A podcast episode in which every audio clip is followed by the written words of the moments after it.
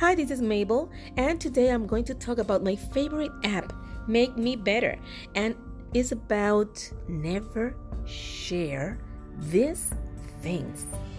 We are all social animals. Forming connections with other human beings and sharing our life story is a second nature for most of us. We revel in the fact that we have other people in our lives to whom we can tell anything we want, share problems, seek solutions, expect support, and so on. However, sometimes this second nature of ours needs to be controlled a bit. For one, not every person will have your best interest at heart.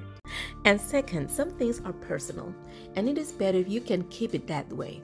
In that spirit, let's take a look at six things you should never share with anyone. Work that is in progress. Most people have a dream or a goal that they are working towards. You might be working on a project or something special that you are looking forward to. It could be a business idea, an important exam, an investment opportunity, and so on.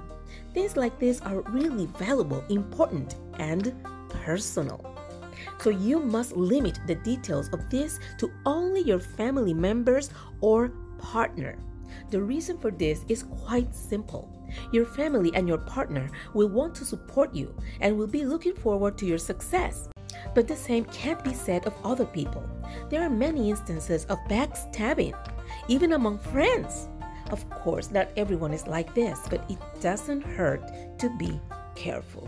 Your income. The amount of money you make monthly or yearly is a really important and personal piece of information about you. A lot can be gushed about you and your family if someone has this information. Also, we live in a world that is run by money, and people can do anything to accumulate more of it. Therefore, it's better to keep your financial details, like your income, to yourself. Even if someone asks how much you make, you could always give a vague answer or jokingly set aside the question. Relationship problems. Everyone has people in their lives. It could be their family, friends, and people they work with. You could have different types of relationships with these different types again. You could have different types of relationships with these different types of people. And so, it's quite normal to have some issues with them from time to time. If this is with a family member or your spouse, this is a highly personal matter. There is no point in discussing these things with other people. Most of the time, they might not even care and might feel weird that you share this type of information with them. Or they could use this as an opportunity to drive a deeper wedge between you and your loved ones. Stranger things have happened. Charity work. Helping other people in need is something that everyone should be doing. If more people did this, the world would be a much better and more peaceful place.